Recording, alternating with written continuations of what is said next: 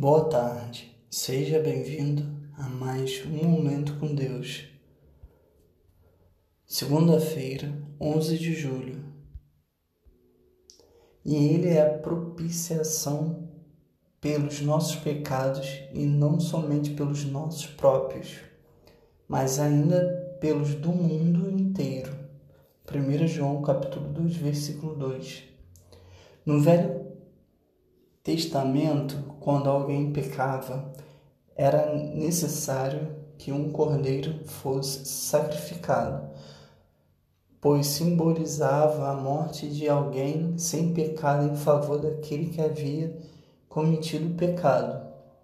Mas Jesus é o Cordeiro de Deus que derramou seu próprio sangue, sem pecado, em favor de todos nós. Assim a graça de Deus se estendeu além das fronteiras de Israel. E agora todo aquele que confessar Jesus como seu Senhor Salvador pode fazer parte da nação eleita de Deus. Deus abençoe sua vida.